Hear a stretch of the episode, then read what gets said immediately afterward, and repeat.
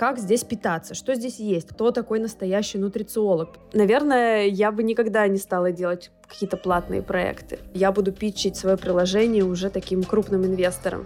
Нам нужно сейчас фильтровать поток информации, да, который у нас входящий. Уже поздно складывать им в рот брокколи. Уизли покупали бы ушные книги. Учебные реально очень дорогие.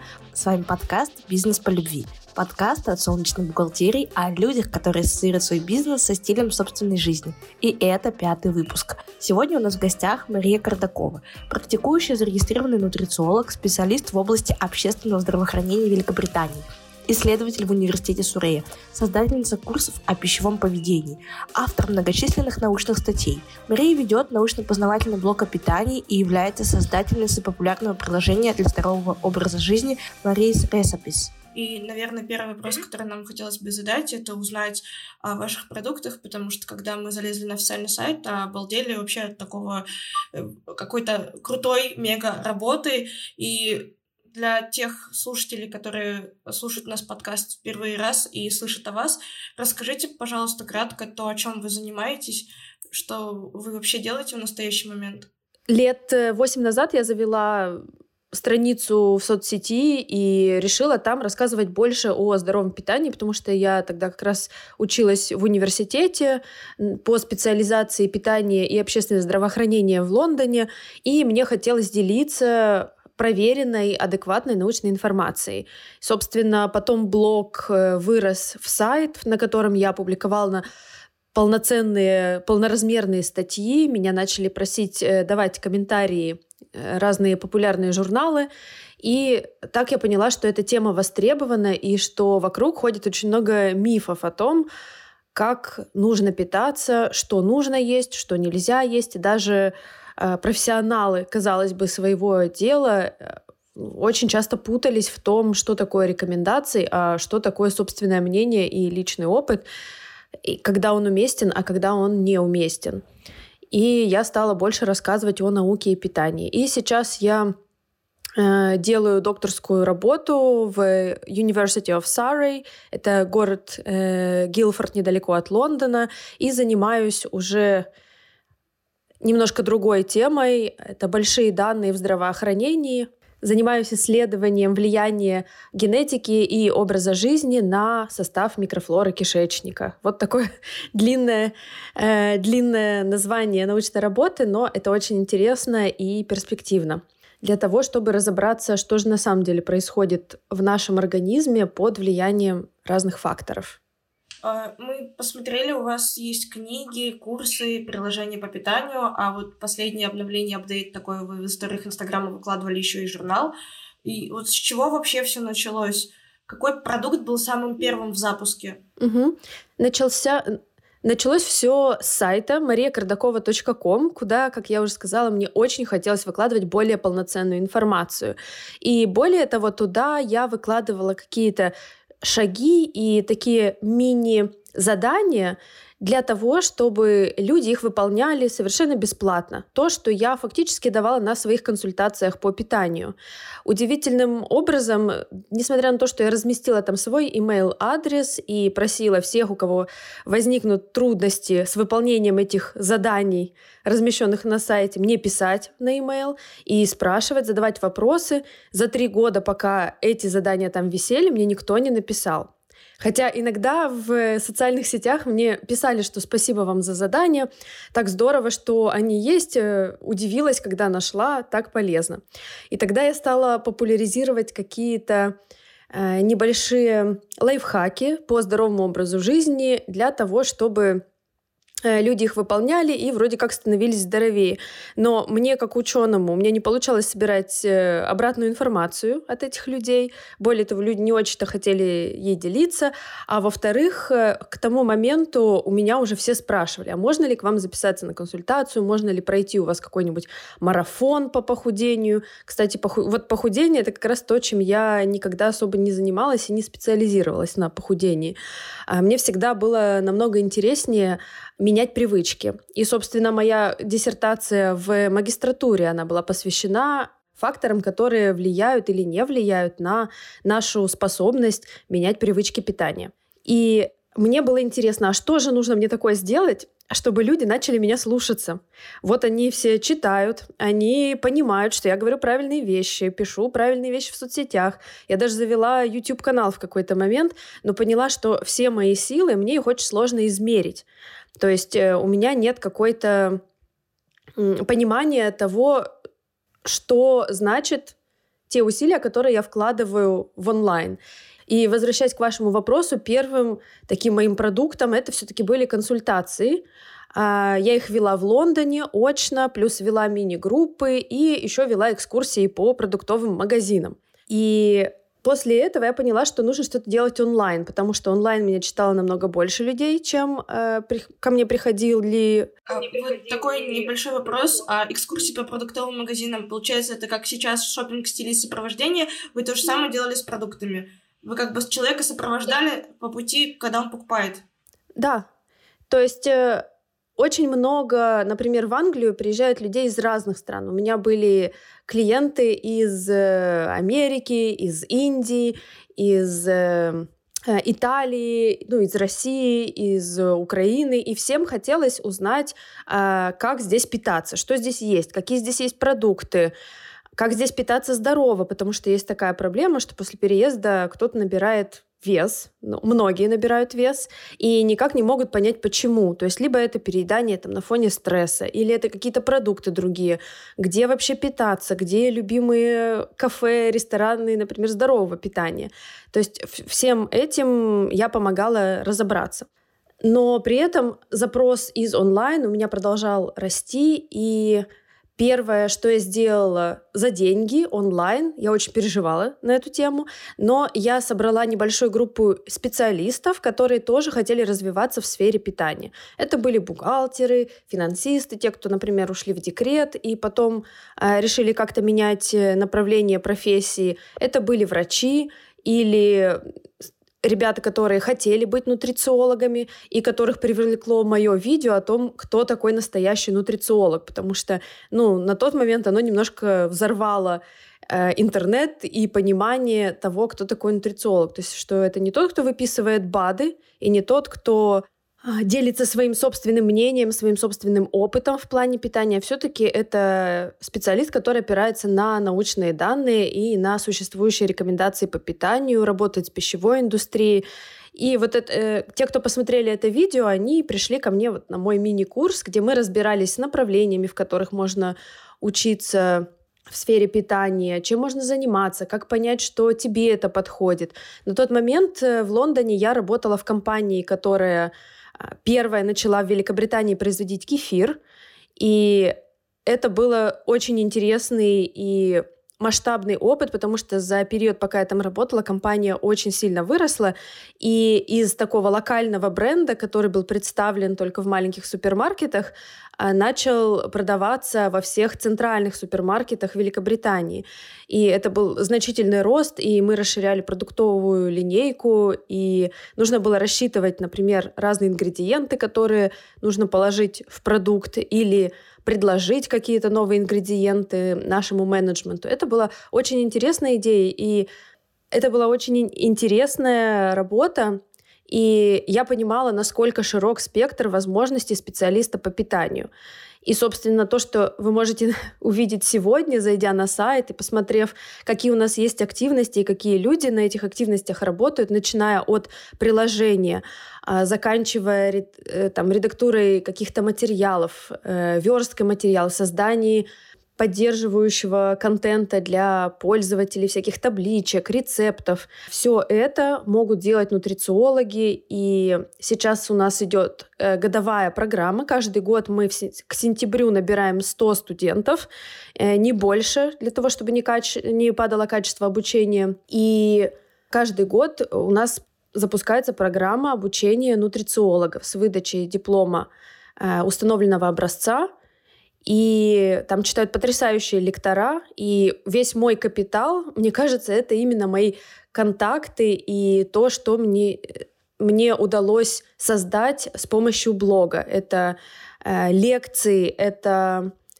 какие-то образовательные проекты, которые приводят к появлению еще более качественного контента и прекрасных специалистов А я вот хотела спросить, а сколько времени ушло на создание вот курсов, да, в том виде, в котором они есть, ну, одного курса, к примеру, да, и на создание приложения? Эти процессы шли немного параллельно. Я бы сказала, что приложение я придумала в момент, когда консультировала сама активно, потому что мне все время приходилось для каждого клиента находить новые рецепты под его вкусовые предпочтения, под э, его какие-то ну, особенности пищевые, под его расписание. И, приход... и больше всего времени при ведении клиента я тратила на составление меню.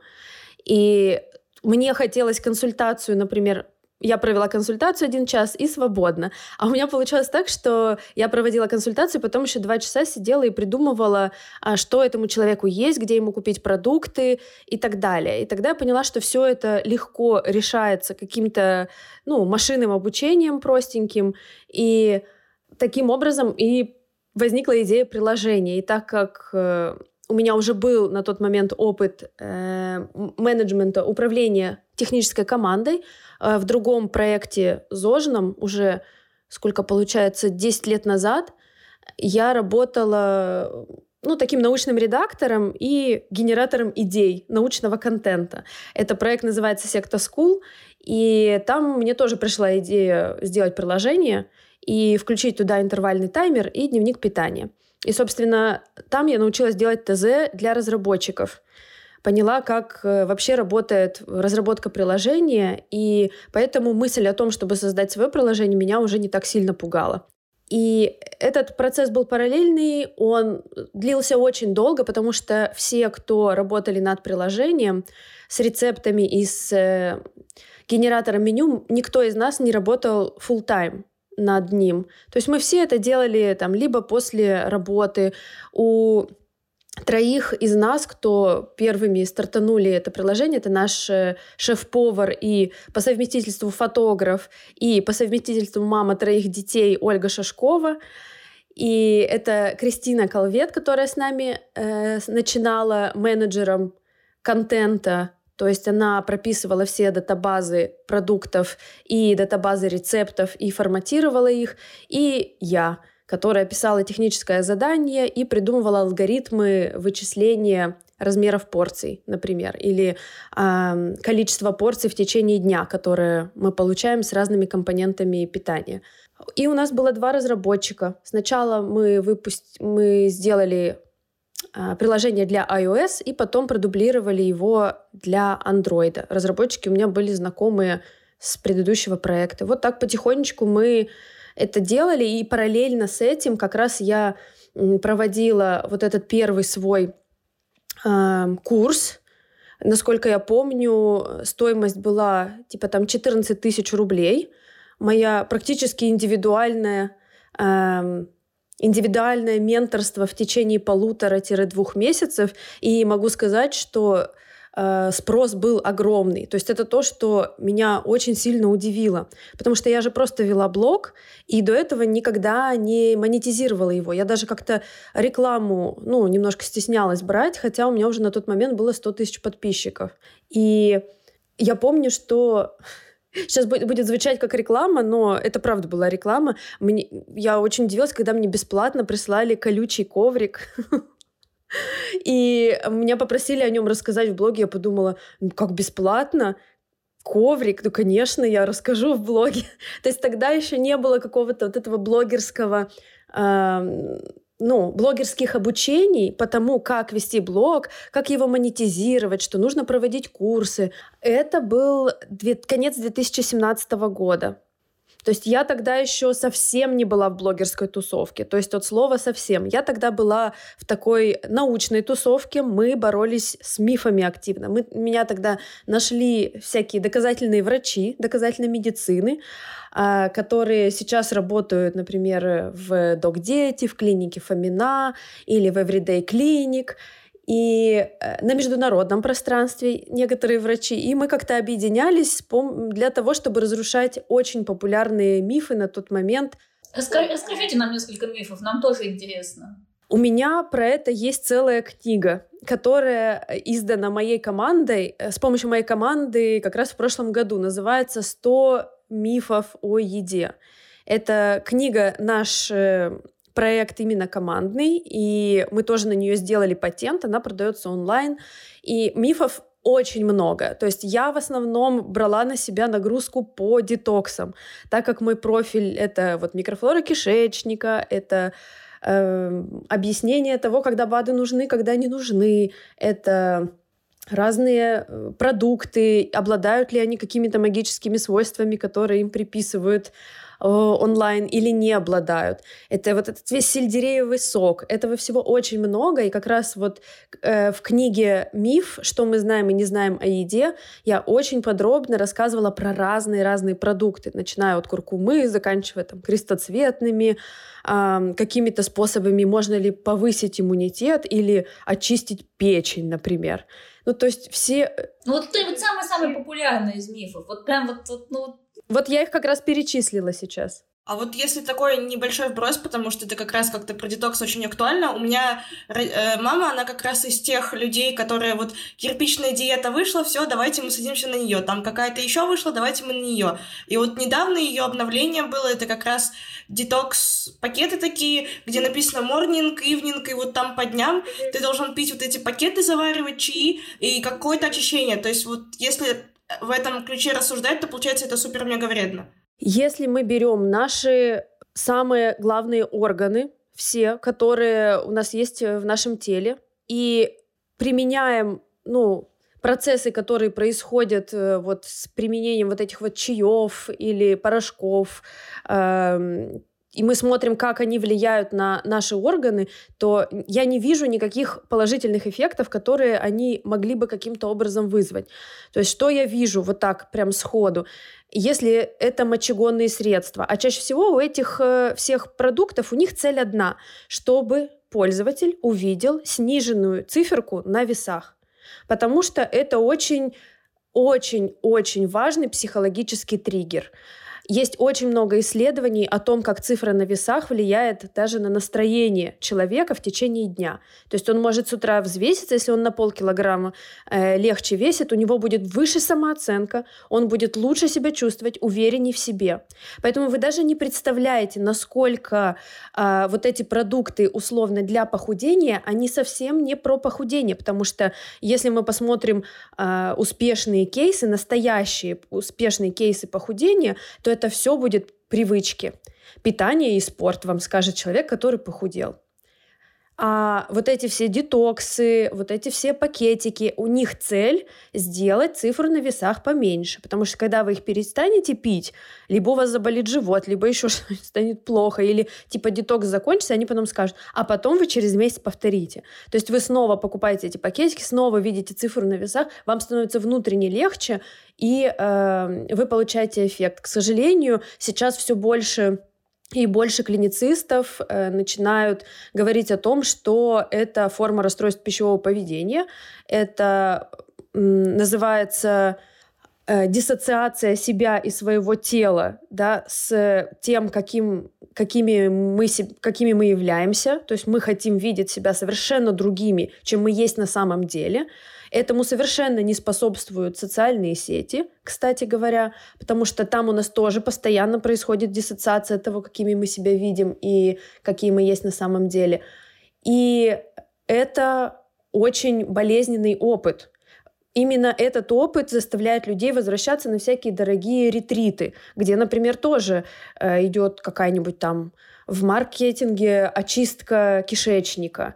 И вот вам там чистят кишечник, соответственно, вымывают часть вашей микрофлоры, потому что клизма, она, клизмы там ставят несколько раз в день, она доходит как раз до тонкого кишечника, э, очищает весь толстый кишечник, и в толстом кишечнике у нас основная часть нашей микрофлоры, которая ответственна за продуцирование огромного числа важнейших для нашей иммунной системы компонентов, в том числе там, короткоцепочечных жирных кислот, э, бутирата, э, ну, того же самого бутирата. И если мы вымываем эту микрофлору регулярно, соответственно, может нарушаться и слой, который защищает вот наш э, кишечник да, от э, разных э, проникновения в кровоток разных патогенных каких-то субстанций. И самое обидное — это то, что мы сами соглашаемся на это нарушение просто добровольно. Потому что если говорить про клинические рекомендации, то люди, которым по медицинским показаниям необходимо проводить подготовку кишечника, например, к обследованию, ну, колоноскопии, например, то эти люди уже находятся в группе риска. Особенно люди, у которых есть э, а, серьезные проблемы с кишечником, и которым это исследование нужно проводить часто, например, раз в полгода. Получается, им вымывают микрофлору раз в полгода, и это большая проблема. То есть, когда мы обсуждаем, например, клинические э, трайлы людей, у которых есть э, предсимптоматика развития рака толстого кишечника, то мы все время переживаем за тех людей, которым ставят клизму очень часто. А здесь люди постоянно сами ездят и сами себе там все ставят, и потом якобы два или три штамма бактерий, которые перорально принимаются, да, ну, они говорят, теперь мы будем заселять э, вымытую микрофлору пробиотиками. Ну, такого нет. У нас, вот я сейчас делаю исследование, свою диссертацию, как раз там минимум, не знаю, 600 э, разновидностей разных бактерий. Вот это только у меня в исследовании есть. А вообще еще больше. 600 разных разновидностей. И у каждого человека этот, э, мы называем это footprint, но вот это как бы как фотография, да, фотография разнообразия, она будет очень отличаться, точно так же, как э, отпечаток пальца. Он у каждого человека разный, и нет правильной и неправильной. Мы можем смотреть только по симптомам, если человек себя плохо чувствует или хорошо чувствует, то у нас есть разные клинические рекомендации. И, конечно, мне очень обидно, когда вот такие псевдоспециалисты э, вмешиваются в такую тонкую работу организма человека, которая и так годами э, настраивалась, и нам ее нужно поддерживать всячески, а не нарушать. И поддерживать мы ее можем разнообразным питанием в том числе. То есть это э, подкармливать тех здоровых бактерий, которые у нас э, есть в кишечнике разными типами клетчатки, например. Вот, чтобы эти бактерии у нас синтезировали всякие классные метаболиты и поддерживали иммунную систему это значит, что нам уж точно не нужно их вымывать. А я вот вообще хотела спросить про пробиотики. А, а, кстати, да, я как-то отошла от темы. Эм, Пробиотики и пробиотики это вообще российская история, что нам постоянно пытаются их вот ну везде добавить, что это очень полезно, говорят, что вот для всего, или это везде так? Пробиотики и пребиотики это международная тема, конечно же, то есть она не, не совсем российская. А, у нас просто здесь проводят больше намного качественных исследований в Англии касательно их эффективности или неэффективности. И пока их эффективность очень мала, а, доказанные свойства пробиотиков и конкретных штаммов есть для маленьких детей, у которых э, есть э, риск э, возникновения после антибиотика, после приемов антибиотиков развития диареи. Вот. По, пос, блин, как по-русски это сказать? Господи. А вы скажите по-английски, я попробую перевести. Post-antibiotic diarrhea. Что-то такое. Ну, оно так и есть, диарея. Ну, ну да, после диар... да. Там просто какое-то было конкретное слово, которое именно для маленьких детей. Ну ладно. То есть есть очень узкий спектр того, когда нужно и когда не нужно принимать пробиотики. Что мы рекомендуем как нутрициологи, это не прием пробиотиков. И тем более мы не можем какие-то промокоды толкать да, вместе со своей консультацией для того, чтобы получить еще процент с продажи этих пробиотиков. Что мы можем говорить, это посоветуйтесь со своим врачом. Что врач э, в этом случае, скорее всего, скажет, что вы, в принципе, можете при приеме антибиотиков или после приема антибиотиков пропить э, пробиотики. Но при этом, что намного важнее, это в течение вообще всей жизни, это включать в рацион в том числе какие-то кисломолочные продукты, например, или ферментированные продукты, и продукты, богатые клетчаткой, например, там каши, э, бобовые, овощи, фрукты, ягоды. Все эти компоненты, они важны для поддержания микрофлоры, точно так же, как и кефирчик какой-нибудь, там вот довольно большое разнообразие разных штаммов бактерий и йогурты, и, в общем, все это здорово. Ну, просто я вот, у меня трое детей, и я очень часто слышу историю про пробиотики, про пейте после антибиотиков вот это, а вот про кефир и все остальное обычно врачи умалчивают. У нас обычно таблеточку дают. В принципе, можно и то, и другое. То есть я не могу говорить против того, что говорят врачи все-таки. Врач — это врач, он вас видел, он видел ваши там, дел какие-то анализы и так далее. Я могу, если я понимаю, что, ну, рекомендация какая-то странная, я могу, может быть, сказать, что я таких клинических рекомендаций не видела. Возможно, обратитесь к какому-то другому врачу и спросите второе мнение. Сейчас это можно сделать даже в онлайн-режиме, и, по-моему, это очень удобно, потому что есть такой, например, ресурс, называется dogma.ru, и там собраны специалисты, которые опираются как раз на принципы доказательной медицины.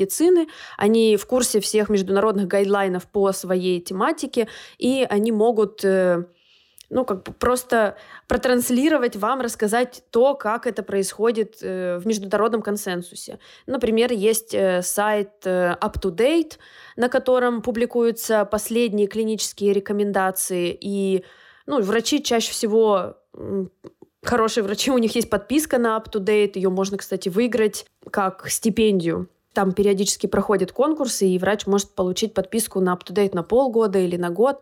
Это, ну, несколько десятков долларов. И неплохо. И э, можно смотреть Кохрейн, там собраны э, последние метаанализы, то есть большие систематизированные исследования.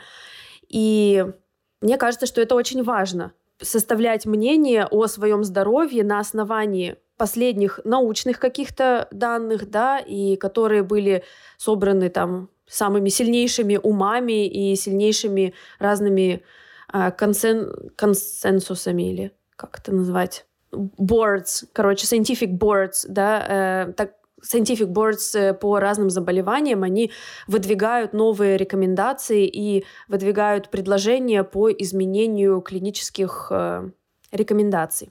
А я сейчас, наверное, могу ошибаться просто, или вы, или наоборот, э, мне кажется, вот у нас был вопрос про целевую аудиторию, мы хотели задать, но вот сейчас, когда вы все это рассказываете, и те вопросы, которые я задавала до этого про детокс, мне кажется, что у вас как раз аудитория это в основном женщины, там, плюс 25, там, до 55. Да, примерно так. Да, так и есть. Ну, кстати, вот э, первое, что я придумала сделать коммерческое именно для моей широкой аудитории, это был вебинар во время, по-моему, был карантин, 2020 год. Я сделала первый свой вебинар про микрофлору кишечника. Я его заявляла как вебинар на полтора часа. Угадайте, сколько он в итоге продлился. Думаю, часа четыре обычно. Так и, так и есть. Четыре часа. И мне хотелось сделать очень круто. Я хотела, чтобы мой вебинар был не просто вебинар, а чтобы он запомнился и чтобы люди начали применять сразу же все рекомендации. То есть я начала с теории, рассказала, как работает кишечник очень простыми словами, почему нам важно за ним следить, почему нам нужно холить или леять эту самую микрофлору, а не мучить ее монодиетами, голодовками, а, детоксами и всем вот этим. И дальше я закончила очень простыми рекомендациями, основанными на научных исследованиях вот буквально моих коллег из Кингс колледжа про разные типы клетчатки, про то, что нужно есть разноцветные фрукты и овощи, про то, как это сделать, вот буквально находясь на небольшой кухне там 2 на 2 метра. Потому что рекомендации должны быть применимы всеми. Все, кто э, имеют возможность дойти до продуктового магазина, любой человек должен иметь возможность питаться более здорово. И я сделала яркую и красивую тетрадь, и мне, я ей очень-очень сильно гордилась. То есть человек мог слушать вебинар и вот в этой тетради все заполнять. Вот помните, как нас э, в школе учили английские книги, появились в 90-е, такие А4 формата, они были очень дорогие. И вот была книга и рабочая тетрадь. Spotlight и, и Starlight, вот да. Да, и вот ты смотришь в книгу. Но сейчас это у всех детей по английскому так и есть. Да, и, и заполняешь. У нас, я помню, в нашей школе, я с Урала, и у нас в школе были отксерокопированные такие тетради.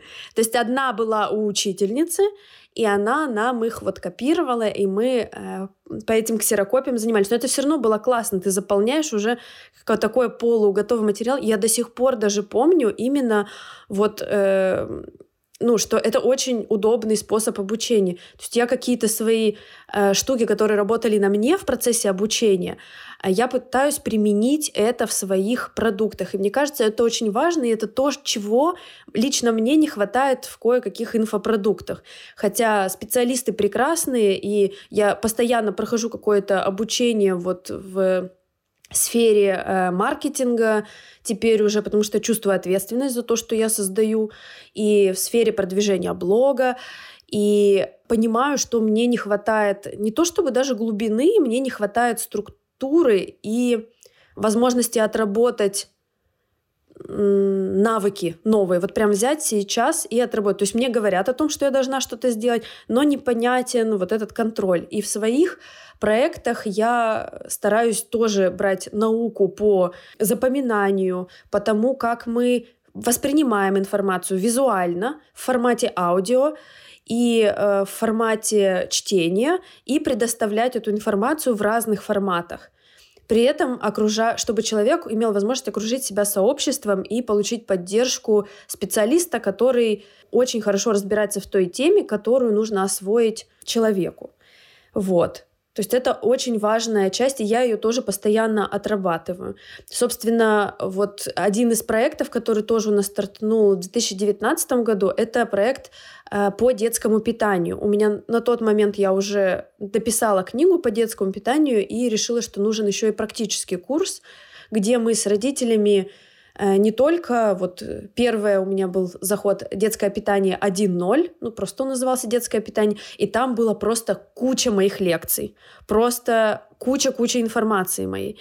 Детское питание 2.0 мы уже сократили количество лекций, добавили тетрадь на каждый, на каждый день, на каждую лекцию, добавили рецепты, добавили обратную связь от э, наших кураторов, и такой он получился более интерактивный. И буквально через э, три недели у нас запускается детское питание 3.0, которое будет еще более вовлекающим, еще более интерактивным и еще более понятным и применимым к жизни, а, надеюсь, еще большему количеству родителей. То есть я помимо того, что я эксперт в своей теме, благодаря тому, что я обучаю людей, мне, я понимаю, как донести информацию простым языком. И здесь, в Великобритании, я постоянно практикую этот навык, потому что сейчас у меня есть и студенты-бакалавры, э, которым я объясняю, как писать простейшую научную работу.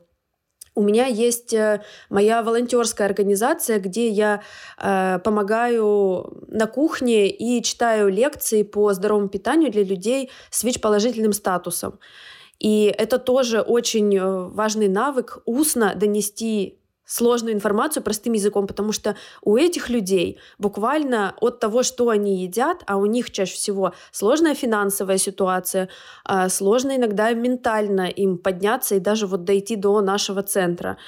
И мне нужно, чтобы они сделали хотя бы один маленький простой шаг в течение дня, чтобы они, не знаю, там сварили или там засунули в духовку порезанную морковь и картошку. Потому что это дешево, и потому что это даст им и энергию, и витамины какие-то.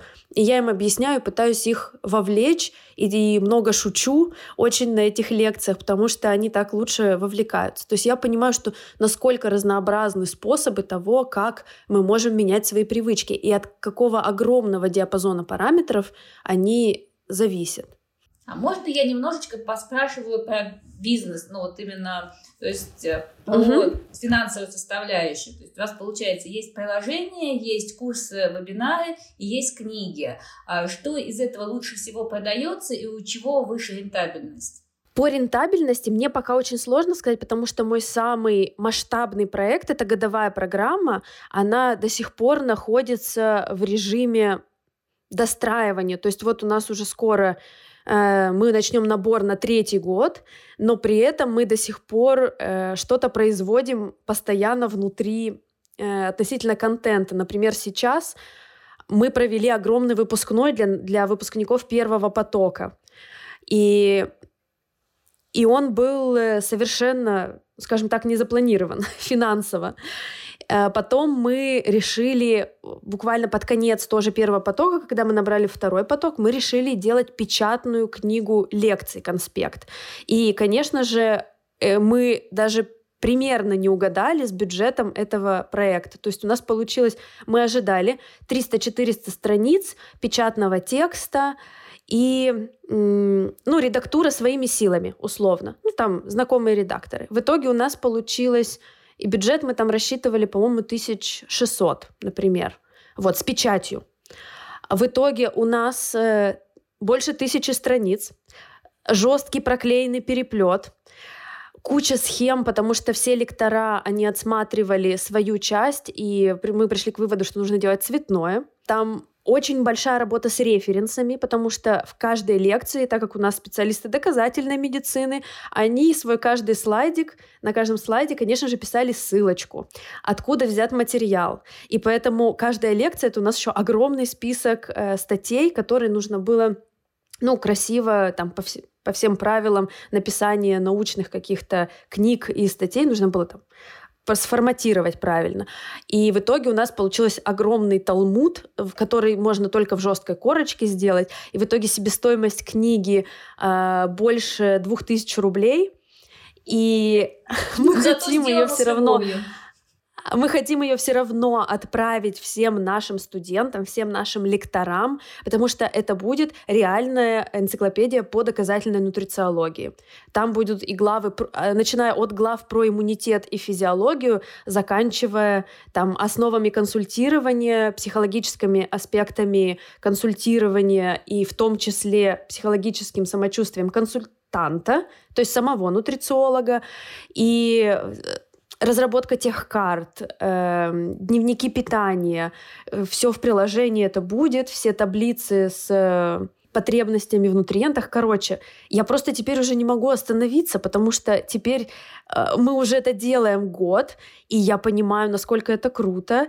И, и меня, когда каждый раз э, команда спрашивает, Маша, тут вот бюджет вырастет, я такая, мы делаем, мы делаем. У нас офигенный редактор этой книги. Это девушка, которая переехала из э, Украины в Лондон э, в прошлом году. И она была редактором The Lancet. Это очень известный научный журнал, э, международный.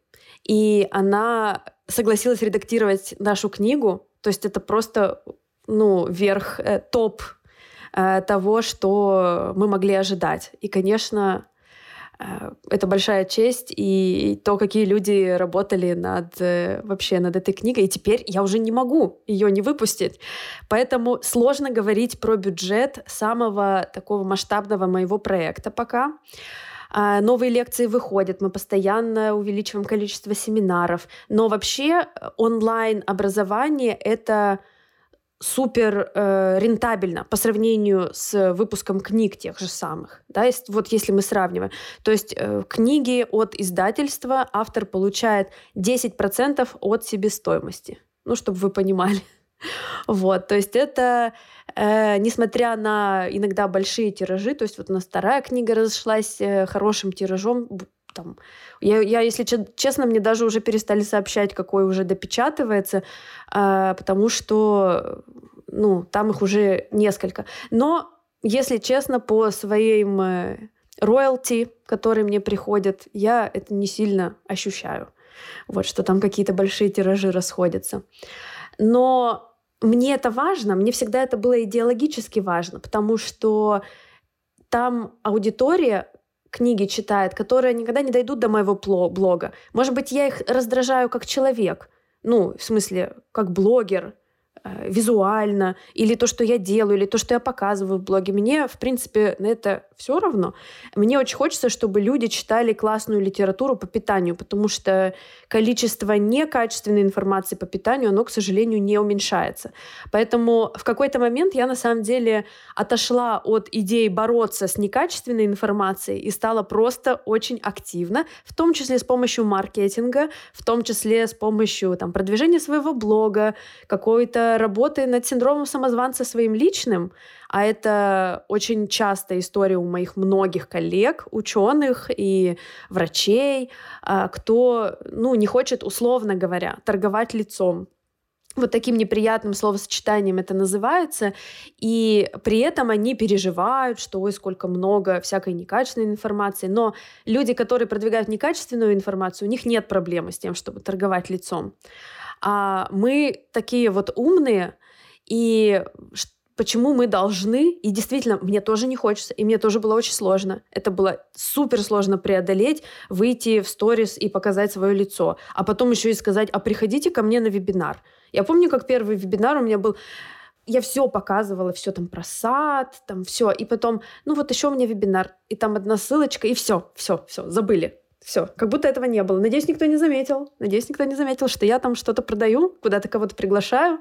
Вот, все бесплатно. Вот YouTube, вот у меня сайт огромный, вот у меня все тут собрано, а, все статьи собраны по папочкам. Но каждый раз, кстати, меня отрезвляют, что Вопросы остаются одни и те же. Вот у меня есть блог, э, вот у меня есть сайт, на котором есть э, там, кстати, функция поиска по сайту, она платная, и я за нее каждый год плачу 15 баксов, чтобы у людей была возможность просто в поиске на моем сайте набить э, слово и, и выдаст нужную статью.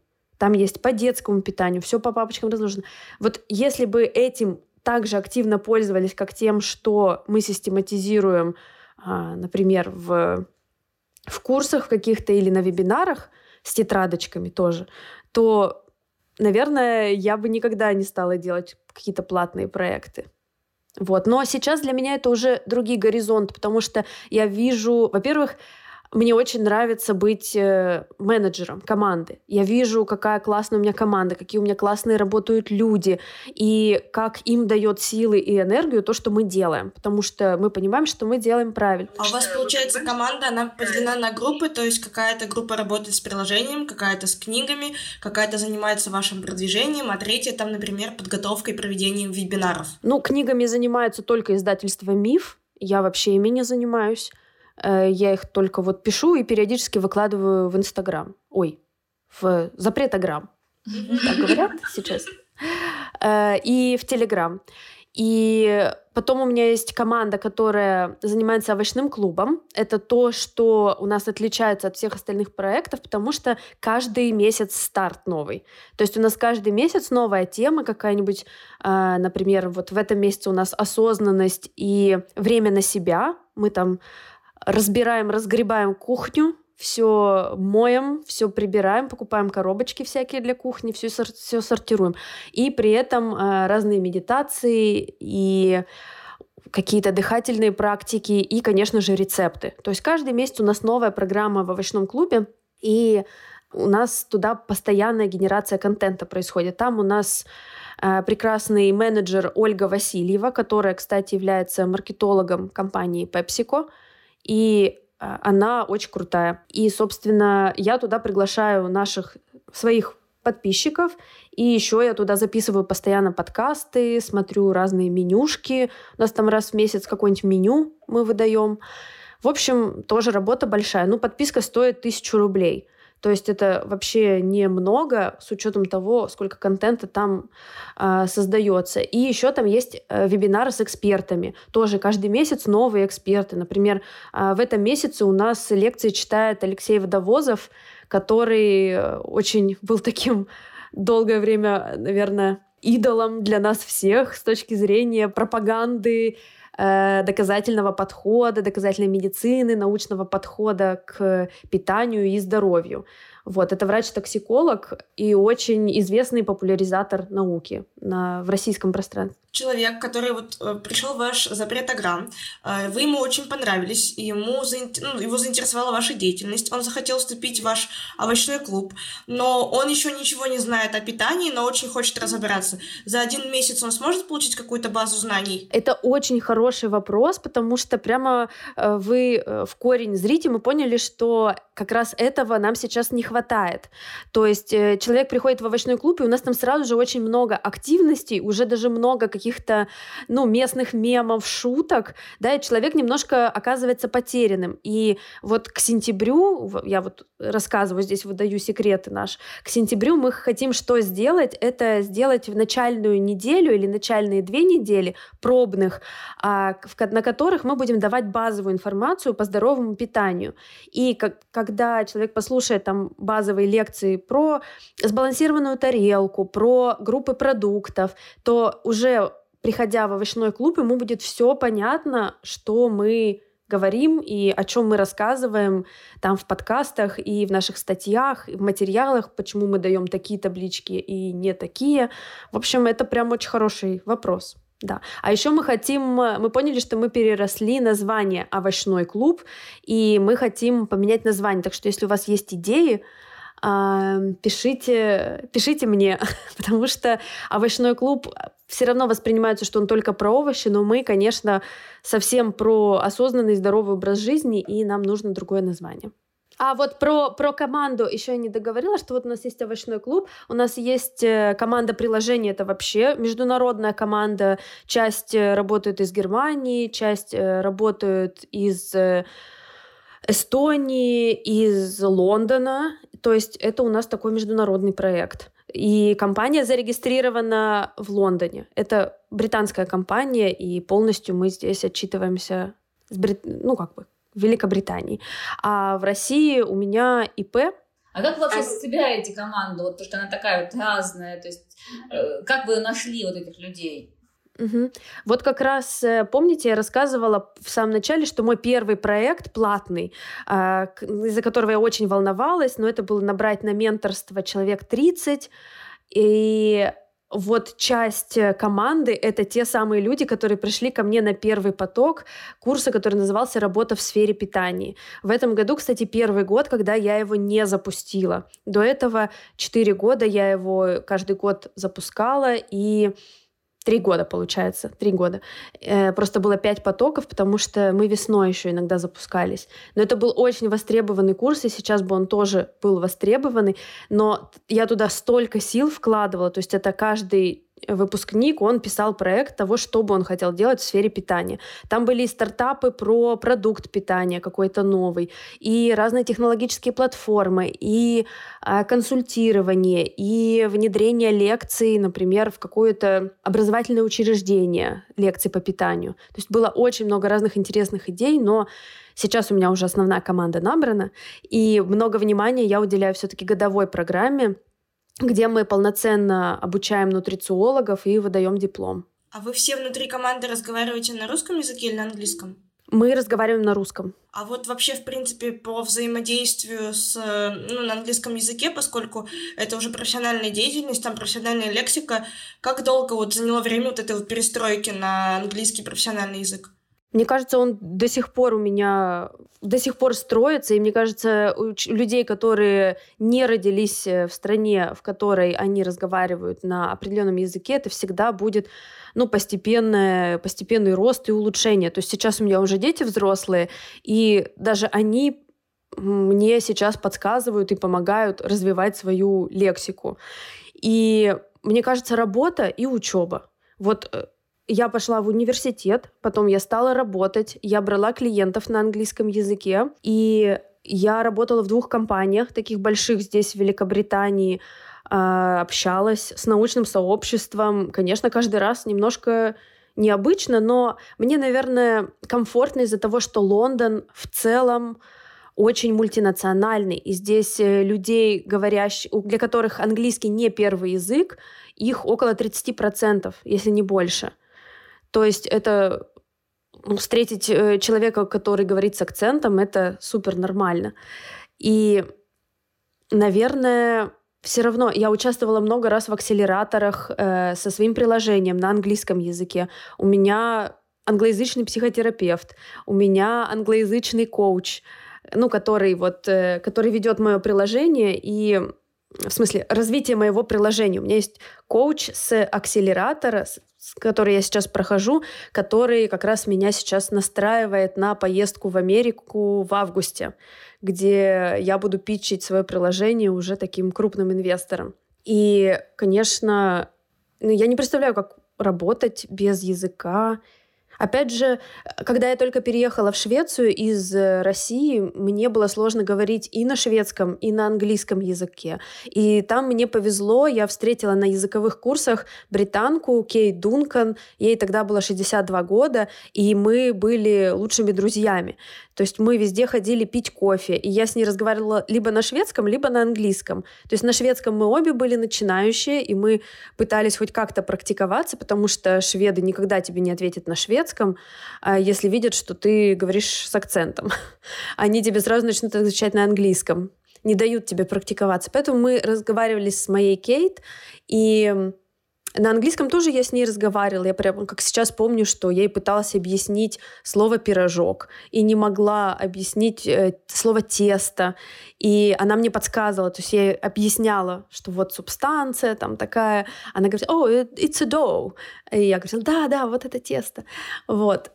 То есть э, это все происходит в практике, нужно только, чтобы вас окружали люди, понимающие и принимающие, а не высмеивающие вас. А вот в семье какой в основном язык? В семье русский, но а, наша дочь, она как-то все больше и больше переключается на английский и отвечает на английском языке. Но, если честно, мы никогда не были родителями, которые прям сильно держались за то, чтобы поддерживать русский язык. Мне кажется, наши дети уже и так сильно впереди других э, изучающих русский язык э, детей, людей. И если они захотят, они потом в любой момент смогут как-то прокачать свой язык, потому что ну, в текущих реалиях тратить, например, полдня субботы на русскоязычное обучение, ну, я не считаю возможным. Это пусть лучше будет спорт, пусть это будет лучше общение с нами, с родителями, какие-то прогулки с собаками. В общем, мне кажется, что есть еще куда можно время потратить. Но они общаются с бабушками, они слушают разные пластинки, аудиосказки на русском языке, у них есть любимые мультики на русском языке и книжки, поэтому мне не кажется, что он пропадет у них из жизни. А жизнь в Лондоне сильно отличается от жизни в России? Вот как бы график, вообще ритмы жизни? Если честно, я не знаю. Я уже 12 лет не живу в России, и я не знаю, в каком бы графике я жила сейчас, находясь в России. Конечно, когда я приезжала в Москву на неделю, например, это был очень интенсивный график. То есть у меня каждый день минимум каких-то три мероприятия, потом еще встреча. То есть это было очень интенсивно, и здесь я не живу в таком интенсивном режиме. Но мне, наверное, очень сложно ответить на этот вопрос.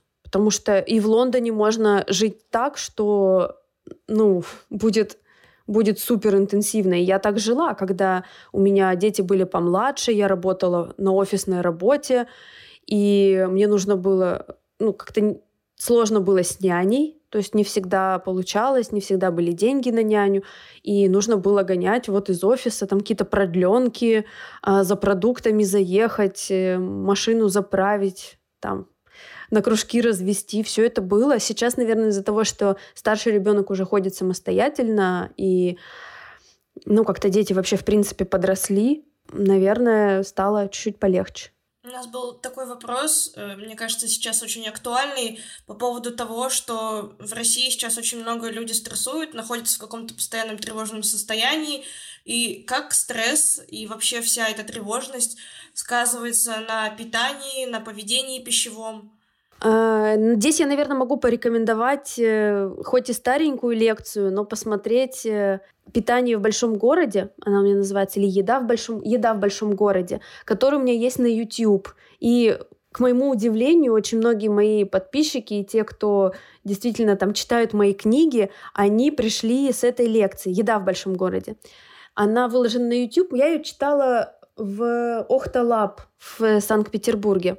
И она очень несложная, и мне кажется, ее стоит посмотреть всем, кто действительно уже замотались, и им кажется, что все, только доставка для меня работает, но при этом есть подозрение, что и доставка как-то не очень сказывается на питании. Не знаю, мне кажется, у меня есть еще очень много вопросов по поводу питания и вообще всего-всего, потому что у меня как раз семья, которая, мне кажется, сочетает в себе все мифы, и хочется просто задавать 100 тысяч вопросов, но, к сожалению, время нашего подкаста, оно ограничено. Мне кажется, что э, вот третья книга, которая как раз вот-вот выходит, она, во-первых, очень красивая, она розовая, она будет с золотыми буковками в названии, и она очень просто дарибельная, ее можно подарить.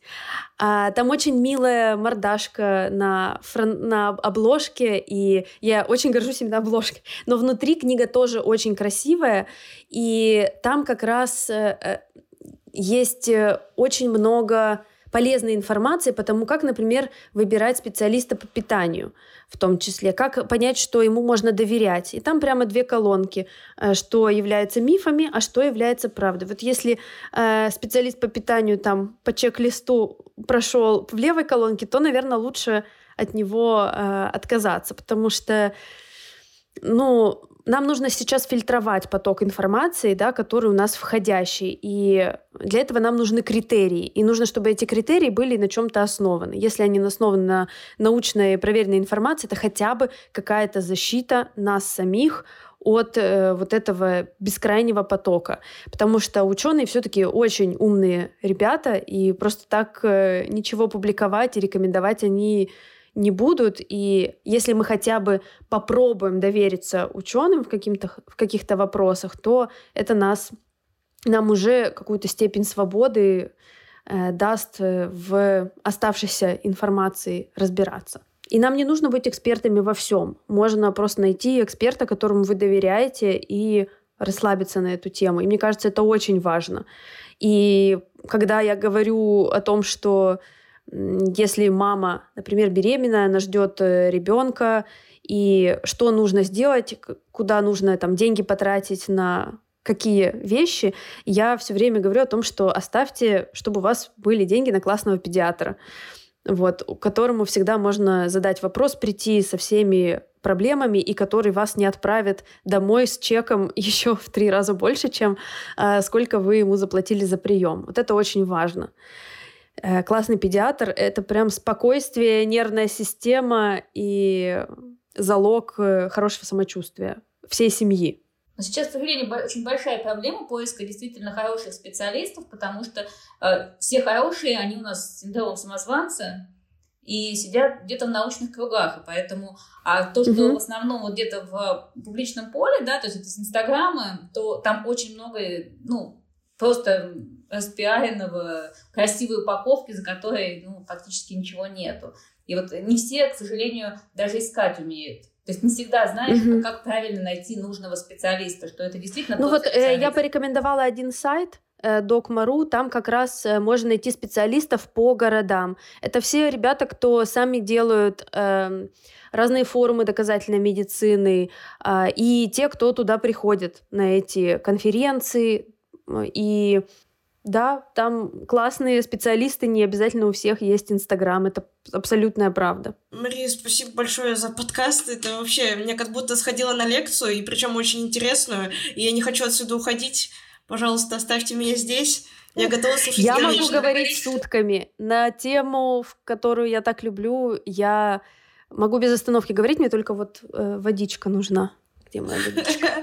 А вы планируете в продажу вот эту книгу, которая вот больше тысячи страниц, которую вы сейчас пишете? Или вы только Нет, ее... она будет не в продажу. Нет, она будет только для наших студентов и только в печатном варианте. Никаких электронных вариантов. Она иначе разлетится вообще, улетит. Она на сливу попадет. Вот. Да, конечно. И поэтому из-за того, что это такая огромная работа, и мы за нее не чарджим, то есть это, она бесплатная для наших студентов.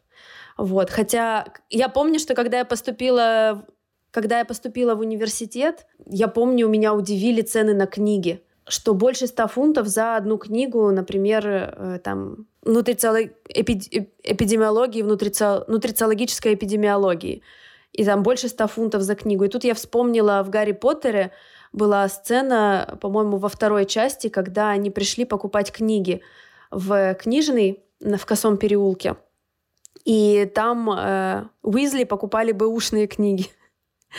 И Я поняла, откуда вот это у Джоан Роулинг было, потому что книги учебные реально очень дорогие. У нас мы, конечно, не привыкли столько денег тратить. То есть это, ну, буквально десятая часть обучения. Ну, в смысле, вот, 10% э, сверху это будут, будет стоимость книг. А почему вы тогда не хотите ее ну, э, продавать для остальных? То есть есть... Ну, вот, вот так, вот так. Вот это как раз Э, видите, я вот маркетингу учусь тоже. не, не буду ее продавать, потому что она бесценна. Она должна идти вместе с дипломом. Это, э, я, я не могу и поставить цену. Да, я, ну, э, если я и буду ставить цену, это будет там 100 тысяч рублей. То есть и будущим вашим студентам вы тоже будете эту книгу давать? То есть не только тем, которые прошли, а тем, Да, кто... да, да, а, конечно, я поняла. конечно. Я тем, да. по первому потоку. Нет, нет, это всем, э, всем потоком, и более того, мы будем выпускать, э, ну, editions, да, то есть какие-то э, корректировки, э, обновления, как в настоящих классических больших учебниках научных. Ну, тогда понятно, тогда хотя бы аудитория побольше будет. Я-то думаю, это вот те первые уникальные, А, которые вы нет, хотите нет, нет. в виде подарка. Нет, это для всех нашим, нашим лекторам, мы всем отправим по экземпляру, и, конечно же, наши студенты получат. Замечательно. Я уже хочу быть вашим студентом. Я люблю толстые Мы, книжки. мы очень любим своих студентов, мы с ними. Именно поэтому мы не хотим увеличивать количество студентов, потому что, ну, качество э, преподавания очень сильно все равно зависит от времени, уделенного на каждого студента, и здесь мы пока не готовы расширяться, скажем так. Пока вы просто общались про книги, я вспомнила еще один актуальный вопрос по поводу питания, что сейчас э, родители в основном сталкиваются с проблемой, что дети, в основном это подросткового возраста до 17 лет, там с 14 начиная, они предпочитают больше, ну вот не овощную тарелку там по принципу цвета и всего остального, а больше какой-то фастфуд, сухарики, чипсы, а в России цена на эти продукты там 7 рублей за пачку, и питание сразу портится. Вот как мама, либо папа, бабушка могут поменять пищевые привычки хотя бы на каком-то минимальном этапе у этих детей? Ну, про пищевые привычки, скажем так, у меня есть целая книга по детскому питанию, которая первая как раз была опубликована, сначала суп, потом десерт. А второе, в в 14 лет уже, я бы сказала, немножко поздно хвататься за голову того, что ребенок ест, не испортите с ними отношения. Вот моя, мой совет.